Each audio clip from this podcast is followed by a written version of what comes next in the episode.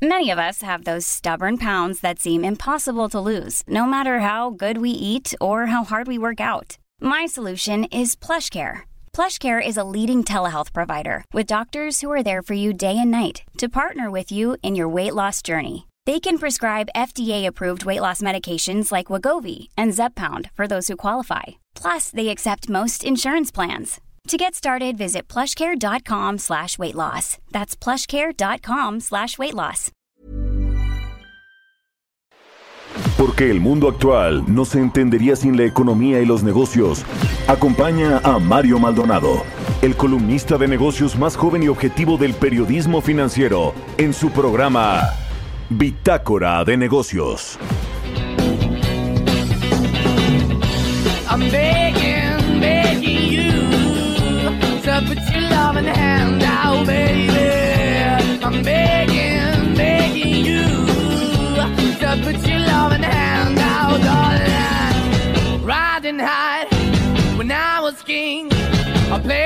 hard and fast, I had everything. I walked away, you want me then, but easy come and easy go, and it wouldn't. So anytime I bleed, you let me go. Yeah, anytime I feel, you got me. No, anytime I see, you let me know. But the plan and see, just let me go. I'm on my knees when I'm begging, cause I don't wanna lose you.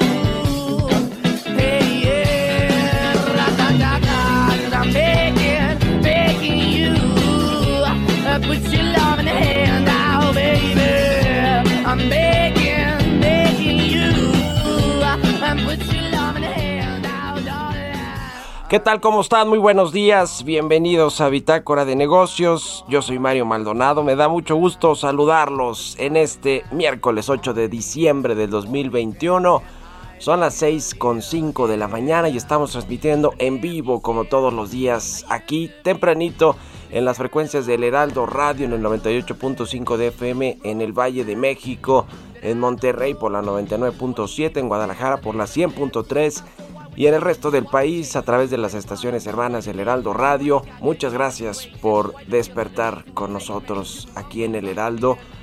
En Bitácora de Negocios comenzamos con la barra informativa de esta estación.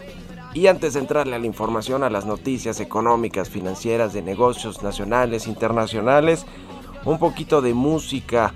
Escuchamos esta canción de la banda italiana Maneskin. Se llama Begging y estamos escuchando canciones esta semana de la plataforma de Spotify, las más tocadas, sonadas, escuchadas en este 2021. Y es el caso de esta banda italiana Maneskin Begging, es el nombre de la canción. Vamos a entrarle ahora hacia la información, mucho que platicar en los temas económicos, financieros y de negocios. Vamos a hablar con Roberto Aguilar, la variante Omicron sigue ampliando su presencia, ya suma 57 países según la Organización Mundial de la Salud. Reviven los temores de crisis de pagos de la inmobiliaria china Evergrande y el apoyo gubernamental eleva la demanda de nuevos bonos de petróleos mexicanos. Esta inyección de 3.500 millones de dólares del gobierno federal que anunció la Secretaría de Hacienda. Vamos a entrarle a este tema. También Standard Poor's mantuvo ayer la perspectiva negativa para la calificación crediticia de México. Vamos a analizar también este tema. Vamos a platicar con Adrián de la Garza, economista en jefe y director de estudios económicos de Citibanamex. Se anticipa que Banco de México incremente la tasa de política, eh, eh, la tasa de interés en la próxima semana, la próxima decisión de política monetaria.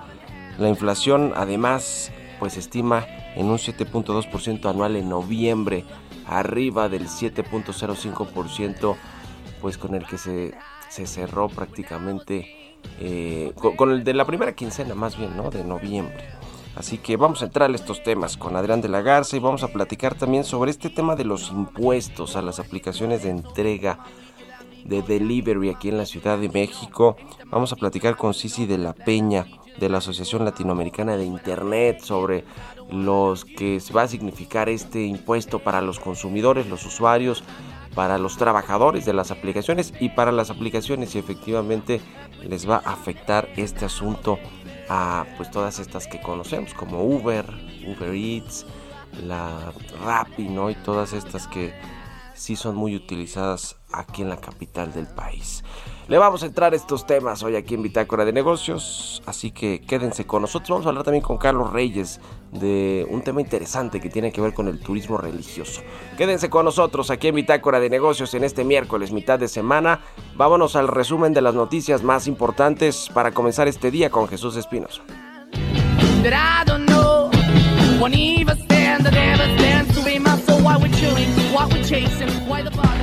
El resumen. La agencia calificadora Standard Poor's ratificó la calificación crediticia para la deuda soberana de México en triple B con perspectiva negativa. Aún así, la agencia destacó que la prudencia en el manejo de las finanzas públicas durante la pandemia fomentó la estabilidad macroeconómica y financiera. Gabriel Llorio, subsecretario de Hacienda, señaló que las ratificaciones que hicieron las calificadoras durante este año de la nota soberana de México permitirán mejores condiciones de acceso a los mercados internacionales. La defensa del exdirector de Petróleos Mexicanos, Emilio Lozoya, pidió por séptima ocasión 60 días más para reunir por pruebas a su favor en los casos de Odebrecht y agronitrogenados. Hoy miércoles el juez de control resolverá en audiencia en el reclusorio norte las peticiones. De acuerdo con la encuesta Citibanamex de expectativas, las estimaciones de inflación general anual para el cierre de 2021 aumentaron a 7.3% desde 7.0% hace 15 días. La inflación subyacente esperada para el cierre de 2021 subió marginalmente a 5.51% desde 5.50% previamente. El Instituto Federal de Telecomunicaciones determinó que Megacable cuenta con poder sustancial de mercado de televisión de paga, por lo que alista una regulación asimétrica para la compañía. En un informe sobre la situación del turismo en la región de América Latina, la agencia calificadora Moody's estima que las altas tarifas en el turismo van a perdurar y para 2024 será difícil que las empresas las mantengan. Expuso que la recuperación posterior a la pandemia será desigual para las empresas de alojamiento y los operadores de cruceros. Bitácora de negocios en El Heraldo Radio. Editorial.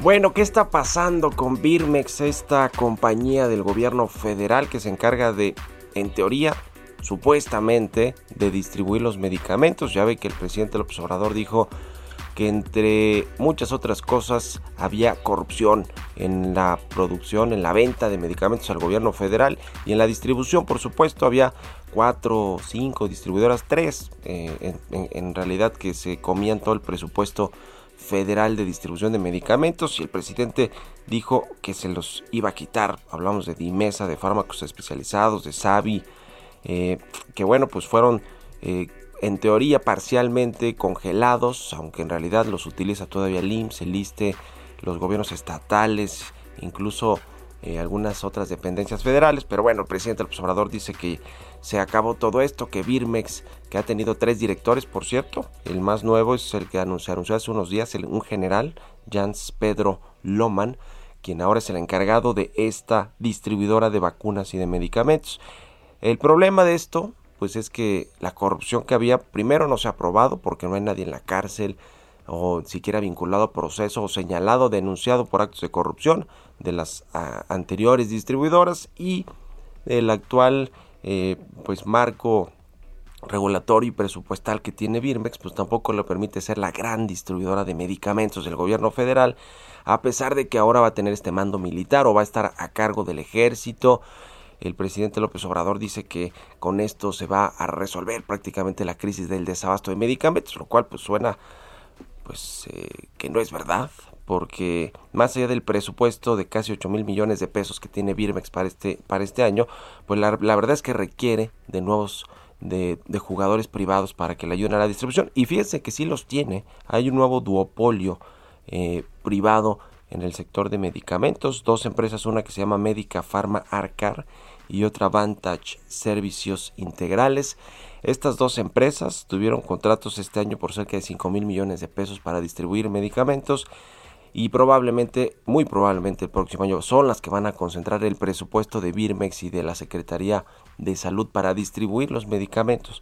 Es decir, que Birmex en realidad es una simulación de que una empresa estatal está entregando los medicamentos ahora con ayuda del ejército porque está encabezada por este general Jans Pedro Loman, que por cierto la revista Proceso le sacó sus terapitos al sol el fin de semana pasado y el presidente se enojó, eh, por supuesto, así como, como por otros reportajes y notas periodísticas. Y bueno, pues no va a cambiar mucho, es una simulación porque en realidad está subcontratando, le está entregando los contratos de distribución a dos empresas nuevas, digamos, no tan nuevas porque yo operaban en otros gobiernos, con Peña Nieto, por ejemplo, pero no tenían este poder ahora duopólico que, que sí tienen y que bueno, pues siguen concentrando los privados el negocio de los medicamentos con un Birmex que supuestamente también está en la jugada, pero que en realidad se creó una nueva mafia para utilizar las palabras del presidente López Obrador, una simulación de Birmex, de y, el, y un general que pues es el que se encarga ahora en teoría de que esto funcione. No se ve para cuándo va a acabar la escasez de medicamentos, pero lo que sí hay pues son ajustes, cambios eh, y, premios, ¿no? Porque Jorge Centeno, que era el director de Birmex, pues le dieron la dirección general de Liste, donde hay más negocio, déjeme decirlo así. El anterior titular del Liste, José Antonio Ramírez Pineda, donde también hubo mucha corrupción, ayer lo publicamos en, en el Universal, allí en la columna, pues también lo premiaron, se fue a Nacional Financiera y al Banco Mex, algo que pues no se entendería en otros gobiernos.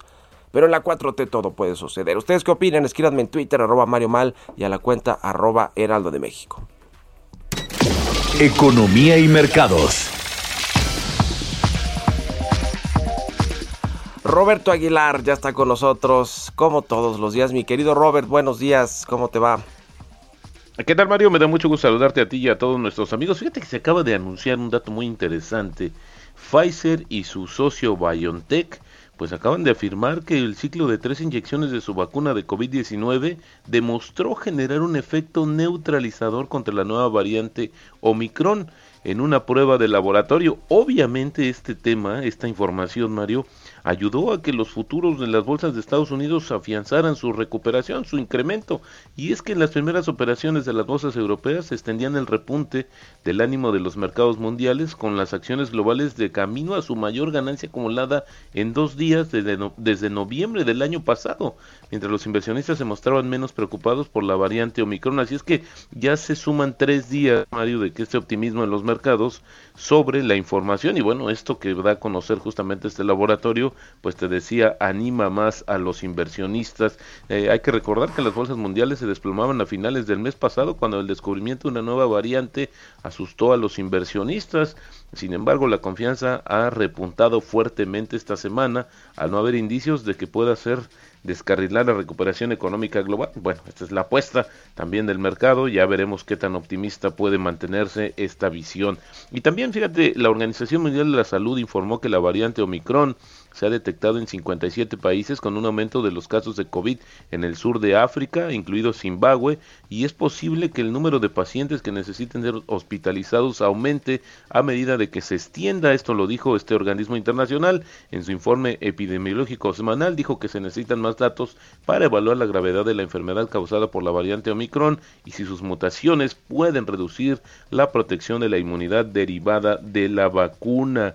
También te comento que los precios del petróleo se estabilizaban cerca de 75 dólares por barril, tomando un respiro tras la fuerte alza de principios de esta semana, mientras que los inversionistas siguen evaluando el impacto de la variante Omicron en, su, en la economía mundial y en la demanda del combustible. Fíjate que después de caer más de 16% desde el 25 de noviembre, alrededor de 69 dólares, los precios del Bren, este, esta variedad, se recuperaron casi 10% desde el primero de diciembre por señales de que Omicron solo ha tenido un impacto limitado en la demanda de petróleo, eso sí, hasta el momento. Y bueno, también en Alemania, la economía más importante de Europa, los legisladores justamente de aquel país eligieron al socialdemócrata Olaf Scholz como su nuevo canciller del país, poniendo fin a 16 años del gobierno de la conservadora Angela Merkel y allanando el camino para un gobierno de coalición pro-europeo que ha prometido impulsar la inversión ecológica en aquel país. Y bueno, también te comento que la economía japonesa se contrajo más de lo que se había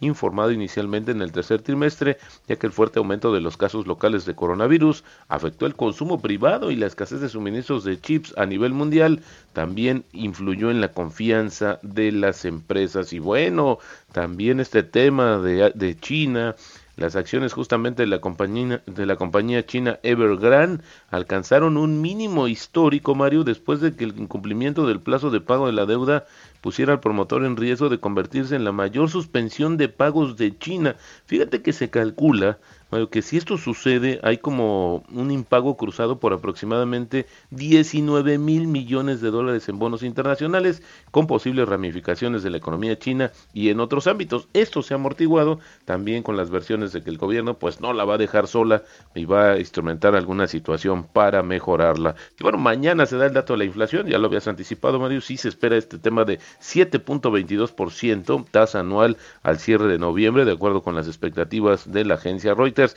ya lo veremos porque de, de ser esto, Mario, eh, la estimación sería la más alta desde el 8.11 que registramos en enero de 2001. Vaya que sigue siendo un tema importante la inflación. Y luego Pemex lanzó una oferta por mil millones de dólares en títulos a 10 años con un rendimiento del 6.7%. La oferta, Mario, tuvo una demanda de 5 mil millones de dólares y esto los va a utilizar justamente la petrolera para hacer un intercambio y recompra de bonos para mejorar justamente los plazos de los instrumentos. Ya estamos en el tipo de cambio debajo de los 21, Mario. Estamos cotizando en 20.97. Ayer registramos un máximo de 21.29 y con ello ya tenemos una apreciación mensual de 2 2.1%, sin embargo la depreciación anual sigue por arriba del 5%. La frase del día de hoy, en, la, en el mar la vida es más sabrosa. No, esa no es, esa no es Mario.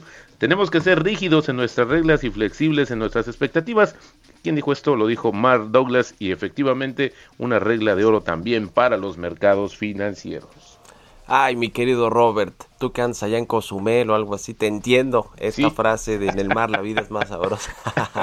Muy bien, muchas gracias Roberto. Nos vemos en la televisión. Gracias. Roberto Aguilar, síganlo en Twitter, Roberto AH, 6 con 20 minutos. Vamos a otra cosa. Mario Maldonado en Bitácora de Negocios.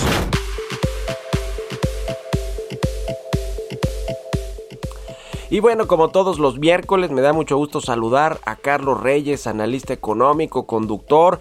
Ya viene el 12 de diciembre, mi querido Carlos, vas a platicarnos de turismo religioso y a ver si de refilón del Guadalupe Reyes. ¿Cómo estás, mi querido Carlos? Buenos días. Estimado Mario Maldonado, muy buenos días. Pues efectivamente ya estamos pues a unos días de empezar este maratón Guadalupe Reyes, pero bueno, pues hoy Mario quiero referirme precisamente al turismo religioso, identificado como la modalidad de viaje motivada por la fe, la espiritualidad, la devoción o bueno, el interés por conocer el patrimonio de arte sacro. Y es que, como ya bien lo mencionas, Mario, pues estamos a unos días del 12 de diciembre, sin duda uno de los días más importantes para quienes profesan la religión católica. Sin embargo, bueno, pues en términos económicos esta fecha también resulta relevante porque, bueno, da inicio precisamente a este maratón Guadalupe Reyes en donde el turismo religioso es importante. Y es que en los últimos años, Mario Auditorio, México se ha consolidado como uno de los destinos más importantes en este sector denominado turismo religioso al recibir a los en los centros de fe a más de 20 millones de visitantes. Y aquí lo importante, Mario, en términos económicos, es que estos visitantes dejan una derrama económica anual de 11 mil millones de pesos. Cabe mencionar que es precisamente la Basílica de Guadalupe el lugar más visitado por nacionales y extranjeros con el, con el arribo de casi 19 millones de personas anualmente, cifra que la coloca como el segundo recinto religioso de mayor afluencia en el mundo, solamente superado por la Basílica de San Pedro, allá en Roma. De esta manera, la principal fecha religiosa en el país justamente es el 12 de diciembre, día en el que visitan la Basílica de Guadalupe, pues estos 7.2 millones de personas. Por ello, vemos estas peregrinaciones pues cada año y en este momento las estamos viendo, Mario, lo cual genera la, esta derrama económica, pero también un flujo no solamente a nivel eh, pues país, sino también el, el tema de los negocios. Muchos negocios es su principal vía de venta.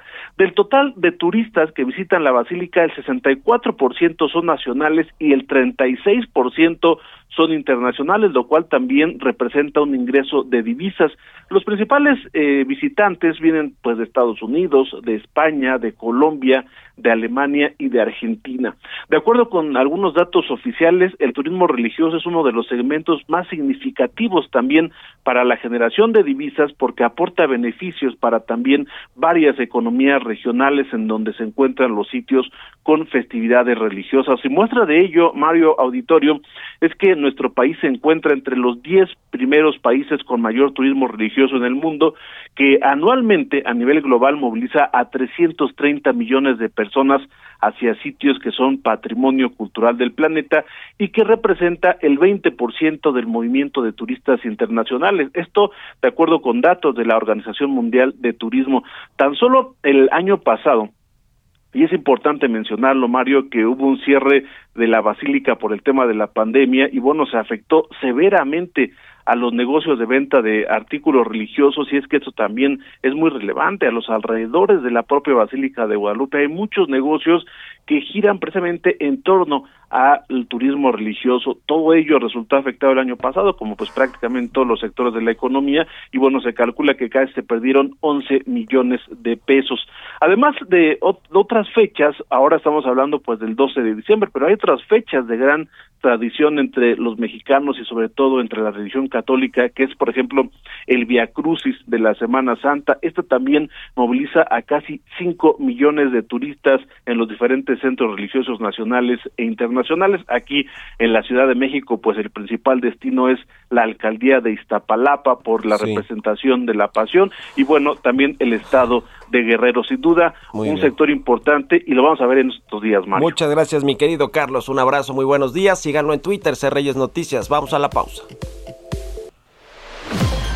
Continuamos en un momento con la información más relevante del mundo financiero en Bitácora de Negocios con Mario Maldonado. Regresamos. Estamos de vuelta en Bitácora de Negocios con Mario Maldonado. I'm begging, begging you your out, baby. I'm begging,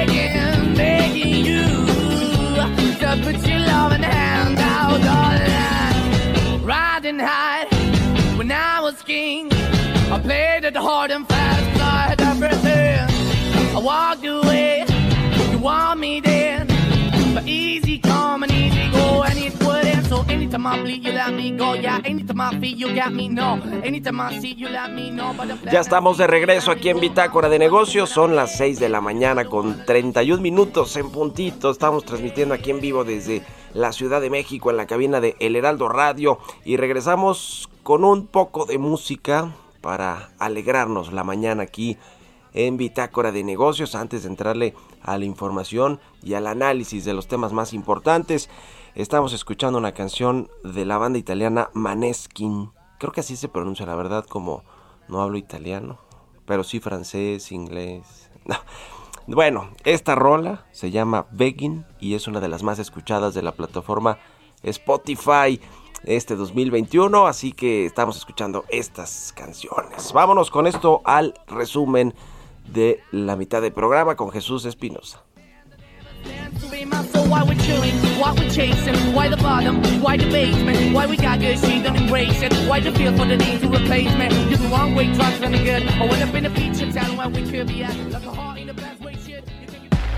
El resumen. Debido a la venta de dólares de petróleos mexicanos al Banco de México por segunda semana consecutiva, las reservas internacionales del país subieron. El Banco Central informó que al cierre de la semana que terminó el pasado 3 de diciembre, las reservas reportaron un aumento de 683 millones de dólares. Para el Consejo Mexicano de Negocios, los niveles de inversión están muy bajos en el rebote de la actividad económica, situación que debe revertirse para impulsar el crecimiento del país. La Conducef dio a conocer que 21 instituciones financieras se han visto afectadas por la suplantación del nombre comercial o de datos fiscales o administrativos, de las cuales 11 tienen domicilio en la Ciudad de México, 2 en el Estado de México y Veracruz, y el resto en entidades como Querétaro, Baja California, Nuevo León, Jalisco, Chihuahua y Aguascalientes.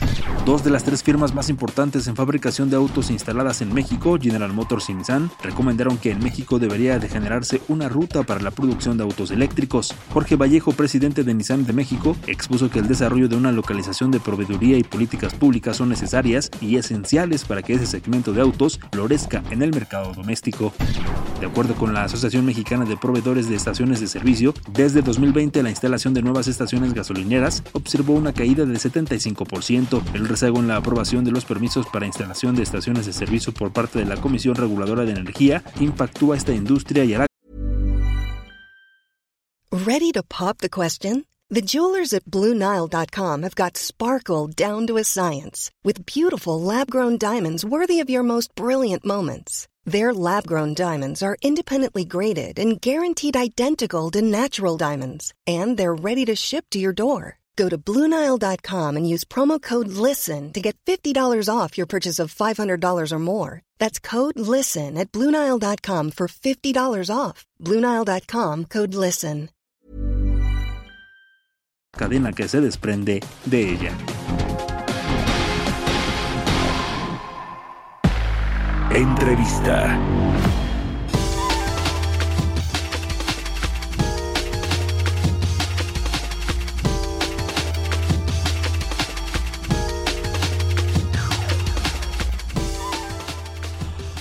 Y bueno, un poquito de lo que platicábamos ya con Roberto Aguilar, la inflación que bueno, pues está altísimo y se prevé que cierre todavía más alto noviembre y quizá diciembre en más de 7%, 7.2% anual por lo menos para noviembre.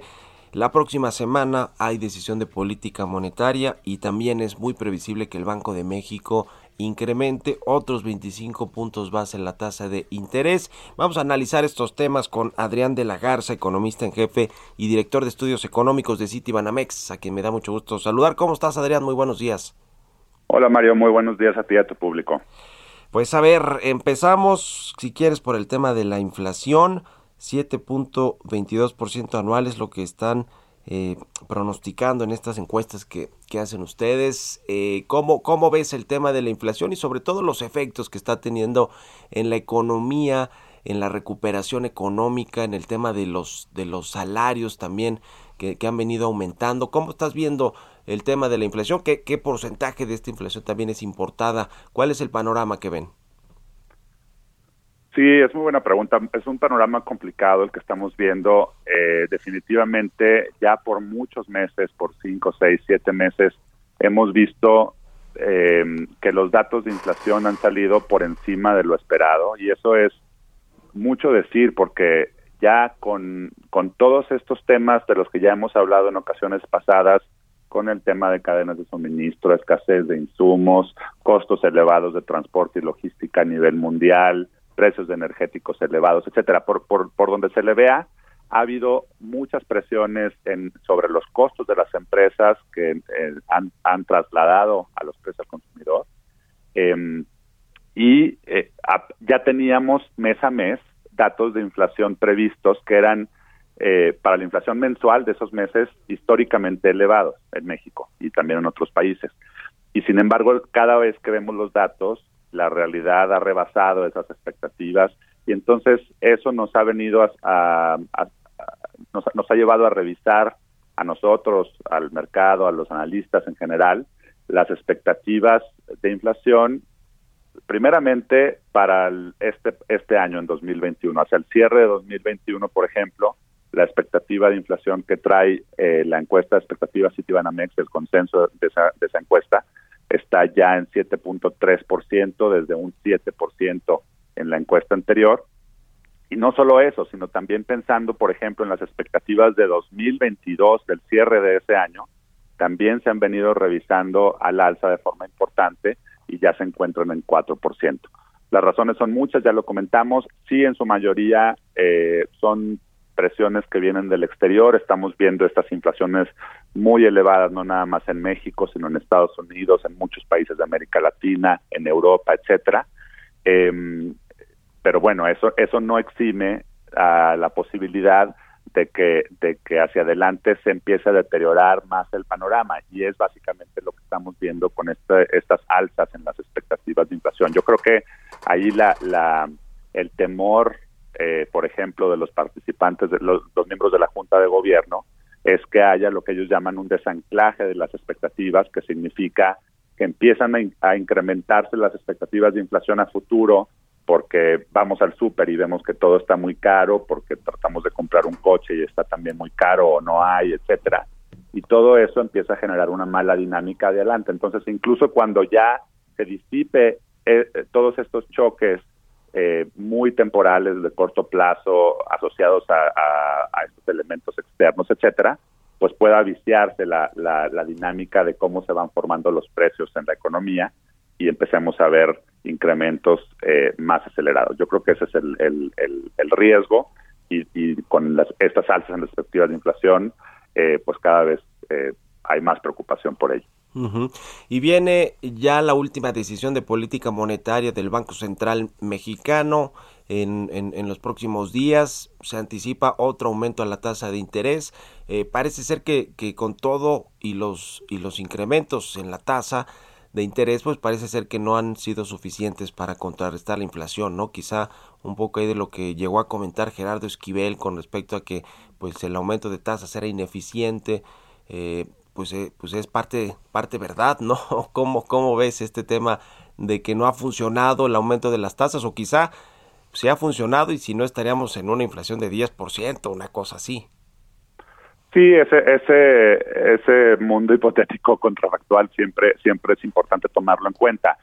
Sí, el, el Banco de México en lo general eh, ha sido muy enfático y coincido en que las alzas que hemos visto a partir de junio de este año no han sido necesariamente para contrarrestar la inflación eh, que estamos viendo ahorita muy en el corto plazo. Y como ya decía, sobre todo pensando que son estos elementos que todavía el Banco de México considera que son temporales, que vienen del exterior, etcétera, poco se puede hacer para contrarrestar estas presiones tan contundentes, tan fuertes eh, y sobre todo cuando vienen del exterior.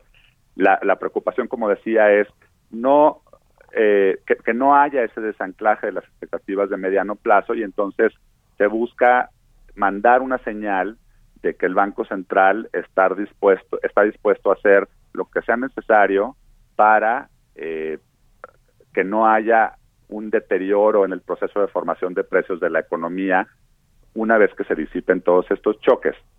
La pregunta es, quizás, entonces, si se, si se está logrando eh, por ejemplo, cuando hablamos de las expectativas de mediano plazo al cierre de 2022, eh, pues cuando Banco de México empezó con las alzas en junio, es, esa inflación esperada al cierre de 2022 estaba en 3.6%, hoy como lo comenté ya está en 4%. No solo eso, sino también si observamos, por ejemplo, tenemos en nuestra encuesta de expectativas no, no nada más la pregunta para lo que esperan los analistas para la inflación al cierre de este año y el siguiente, sino también para el promedio anual de los siguientes cinco años, en este caso 2023 a 2027. Esa expectativa también ya se incrementó a 3.6% y parece poco contra el 7.3 de este año esperado o el 4% del próximo, pero eh, pues es un número ya de muy largo plazo, un promedio de cinco años.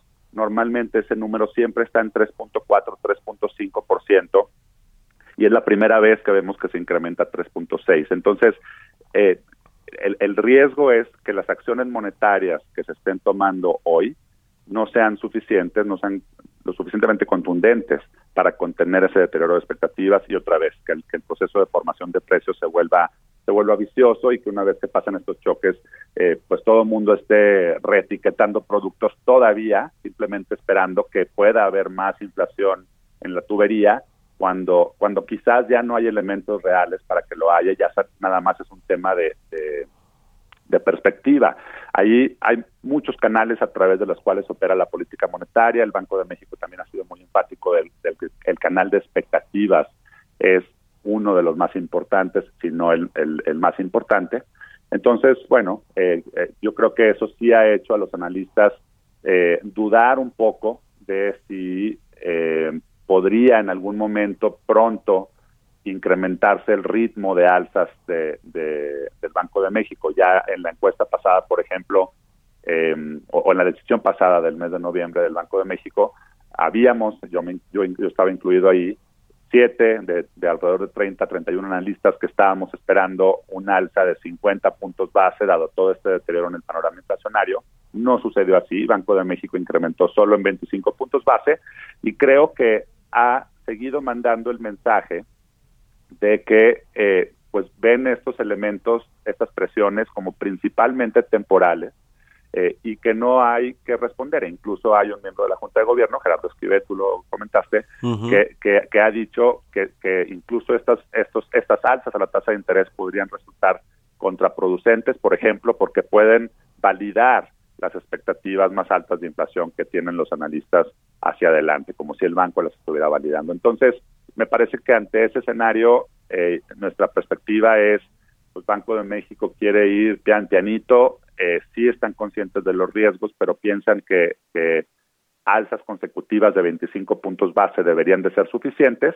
A mí me parece que sobre todo en esta decisión de la próxima semana, pues parece ya, eh, aún con este deterioro en el panorama inflacionario, parece complicado implementar una alza mucho más agresiva, más de 25 puntos base, sobre todo siendo la última junta de esta junta de gobierno con Alejandro Díaz de León al frente y, y con la expectativa de, de, pues en realidad no sabemos cuál es la postura en materia monetaria de Victoria Rodríguez, eh, que tomará las riendas de Banjico a partir de, del mes de enero. ¿Cómo ves precisamente este asunto? Creo que no habíamos platicado de Victoria Rodríguez al frente del Banco Central como gobernadora. ¿Qué te parece? Digamos que más allá de si se va a inclinar por eh, el lado de los eh, halcones o palomas, ¿no? En términos de decisión de, tasas de interés de política monetaria, un poquito más por la relación que tiene un banquero central, que es la relación con eh, otros bancos centrales, con organismos multilaterales importantes como el Fondo Monetario, como el Banco Mundial. es decir, pues es importante quién eh, es el gobernador o gobernadora de un banco central, el caso de México por supuesto que es relevante. ¿Cómo, ves todo este asunto partiendo desde, desde el punto de que no tiene experiencia política monetaria y no es muy conocida, digamos, en el contexto internacional? ¿Qué te parece, Adrián? Sí, nosotros recibimos la noticia, la, vimos con, con, con eh, pues nos pareció que hubo mensajes mixtos. Eh, por ejemplo, eh, pues algo que, destacamos como un elemento favorable eh, tiene que ver con su trayectoria eh, sólida en materia financiera, en todos estos temas de deuda, de finanzas públicas y demás. Es importante ahí eh, destacar, por ejemplo, normalmente los miembros de la Junta de Gobierno, tú pues deberías de esperar que tengan una diversidad de puntos de vista, experiencia en distintos, en distintos temas, que pueda tener también una buena relación con el gobierno también, eh, dado que hay tanta compaginación de temas que se ven entre el Banco Central y la Secretaría de Hacienda, la Comisión Nacional Bancaria y de Valores, etcétera. Entonces, ese, ese elemento es, es algo que está ahí, que es positivo. En el discurso, por ejemplo, en la, eh, antes de su ratificación en la Comisión de Hacienda, pues vimos a, Victoria Rodríguez con un discurso bastante institucional, bastante apegado, incluso yo diría eh, en algunos casos sacado de publicaciones del Banco de México. Entonces, muy en línea de mantener el mandato único de, que tiene el Banco de México de preservar la inflación y no considerar otros, otros objetivos. Em, de preservar la autonomía del Banco Central, de usar las reservas internacionales de forma responsable y de acuerdo a la ley, desde luego, etcétera. Hubo muchos elementos positivos. Sin embargo, sí, hay que decir, por ejemplo, esta ausencia de, experiencia en materia monetaria es un tema que preocupa porque ya no estamos hablando solo de un miembro de la Junta de Gobierno, sino del gobernador o en este caso la gobernadora, quien debería de, fungir como líder en una coyuntura eh, tan complicada. Ya hablábamos del, del panorama inflacionario, pero pues no es, no es solo el panorama inflacionario, estamos todavía en medio de un proceso, un proceso de, recuperación económica por una pandemia en, medio de la cual el Banco Central tuvo que tomar acciones extraordinarias eh, y ahí sin duda Alejandro Díaz de León eh, jugó un papel de, de, líder para la implementación de todas estas medidas, para la comunicación de estas medidas que se entendieran por los participantes del mercado, etcétera. Eh, tenemos también a, la, a la puerta, bueno, ya estamos eh, con este proceso del retiro del estímulo monetario de la Reserva Federal de Estados Unidos y se vienen las esperadas, eh, el inicio de alzas de tasas de la Reserva Federal, lo que se llama el, proceso de normalización monetaria en Estados Unidos. Ese es, es como ya lo vivimos en 2015 eh, y antes con todo esta el, evento este Taper Tantrum en 2013 es un evento es un evento que puede ser muy complicado de absorber para los mercados puede generar eh, volatilidad financiera.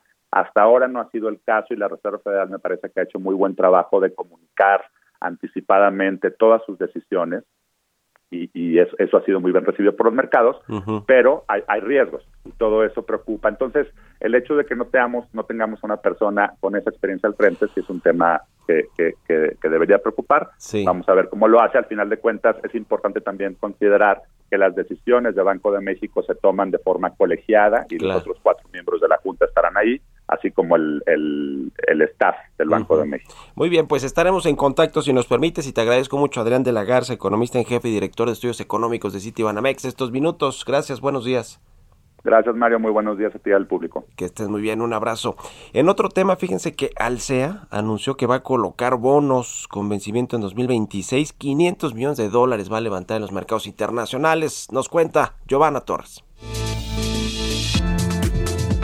Alsea, operador líder de establecimientos de comida rápida, cafeterías, restaurantes casuales y familiares en América Latina y Europa, anunció que el pasado lunes 6 de diciembre tuvo lugar el pricing de sus bonos senior por 500 millones de dólares, a una tasa de interés de 7.750% por año, pagadera en forma semianual y con opción a liquidación parcial o completa a partir del 14 de diciembre del 2023. La emisión de los bonos 2026 se está llevando a cabo de conformidad con la regla 144A y la regulación S de la Ley del Mercado de Valores de los Estados Unidos. Alsea utilizará los recursos netos de la colocación para refinanciar su deuda mediante una operación que consiste en el pago anticipado de cierta deuda de Alsea y sus subsidiarias, así como para pagar honorarios y gastos relacionados con esta colocación. Al liquidarse la emisión y llevarse a cabo la operación de refinanciamiento de deuda, esta operación le permitirá a Alsea mejorar su perfil de vencimientos, rebalancear su portafolio de deuda, así como ampliar su base de inversionistas. Los bonos 2026 recibieron una calificación de B1 y W- en escala global por parte de Moody's y Fitch Ratings respectivamente y se encuentran garantizadas por diversas subsidiarias de Alsea. Con esta colocación en la que participaron BBVA, Bofa Security, Santander y Scotiabank como agentes colocadores activos y BCP Security, Rabobank y SMBC como agentes colocadores pasivos, Alsea continúa por el camino para acceder a los mercados de capitales internacionales. Para Bitácora de Negocios, Giovanna Torres. Entrevista. Y vaya que ha causado polémica este impuesto a las aplicaciones de entrega de comida o de reparto en general y vamos a platicar de esto con Cici de la Peña, ella es gerente regional de comercio digital y directora para México y Centroamérica de la Asociación Latinoamericana de Internet. ¿Cómo estás Cici? Muy buenos días, qué gusto saludarte. Hola Mari. Hola Mario, muy buenos días, muchísimas gracias por el espacio. ¿Cómo ves este asunto? Por supuesto que en el gobierno capitalino lo defienden porque significa pues más ingresos para ellos. ¿Cómo que qué efecto va a tener en el negocio, en los usuarios, los consumidores, los trabajadores de las aplicaciones? ¿Qué están viendo ustedes? Sí, mira, definitivamente este es un impuesto local por usar las calles que no tiene precedente. Es inconstitucional, va en contra del principio de equidad tributaria, es, in, es discriminatorio y discrecional y definitivamente daña significativamente a los consumidores y a los usuarios con un fin meramente recaudatorio. Cuando ya estas plataformas, la economía digital ya está, eh, ya paga eh, impuestos en, en México, estamos ya desde el 2019 se implementó un impuesto al producto digital y esto es hacer una doble tributación sobre el mismo producto, ahora con un impuesto sobre el uso de infraestructura que además es discriminatorio porque solo se aplica a este sector cuando muchos otros sectores lo utilizan y con mucho mayor intensidad. Representa esto una carga impositiva que daña el comercio electrónico significativamente cuando eh, las plataformas digitales del comercio electrónico han sido ese mecanismo, esa herramienta que nos ha ayudado a salir eh, o a sobrellevar esta crisis sanitaria, esas, aquellas personas que perdieron su trabajo o que tuvieron que cerrar sus negocios se incorporaron a una plataforma digital para poder distribuir, vender sus productos y ahora lo que están haciendo pues es poner más barreras eh, al, al, pues, al emprendedurismo digital, eh, sobre todo esa transformación digital, donde ahorita más que nada tenemos que fomentarla, tenemos que hacer que la gente se incorpore a la economía digital. Es la herramienta, la economía digital ahora es la economía global, no podemos poner barreras. Este impuesto definitivamente afecta directamente al usuario, la estructura de costos se va a modificar, esto lo va a pagar el usuario y sobre todo aquellas personas, los repartidores y no sé, los eh, los restauranteros que utilizan este mecanismo para seguir vendiendo sus productos. Esto de verdad es un es un impuesto que va a dañar significativamente los bolsillos de las familias mexicanas y de la economía eh, digital en la Ciudad de México. Eh, por lo tanto, pues, literalmente nos hace menos competitivos. Ya, ya de por sí México está entre los 10 peores evaluados en materia de competitividad digital. Eh, y son ejemplos como este lo que lo hace eh, mucho menos competitivo en el rango, en el componente de normativas y marcos regulatorios. México pasó del 2017 de ser, estar en el lugar 39 al 2021 al estar en el lugar 56. Perdimos más de 15 lugares en competitividad digital y este es uno de los ejemplos de por qué esto sucede. En, en 40 segunditos, sí, sí. Eh, ¿Ya hay algo que hacer todavía o ya, o ya no hay vuelta atrás a este impuesto? No, definitivamente estamos buscando un diálogo exhaustivo con, eh, con, con el Congreso, con el Congreso de la Ciudad de México, con los legisladores, para que eh, escuchen nuestras este, nuestras nuestras preocupaciones y se entienda que esta esta propuesta además este pues significativamente daña a los usuarios y no está alineado a los compromisos internacionales de México y esos 30 países en ese diálogo del G20 y, y, la OCDE para no imponer más impuestos en la economía digital. Pues seguiremos con el tema, si nos permites, y te agradezco estos minutos, Isi de la Peña, directora para México y Centroamérica de la Asociación Latinoamericana de Internet. Muchas gracias y buenos días. Gracias, Mario, un placer. Saludos. Saludos y gracias a todos ustedes por habernos acompañado este miércoles aquí en Bitácora de Negocios. Se quedan en las frecuencias del Heraldo Radio con Sergio Sarmiento y Lupita Juárez. Nosotros nos vamos a la televisión, al canal 10, a las noticias de la mañana y nos escuchamos aquí mañana tempranito a las 6. Muy buenos días.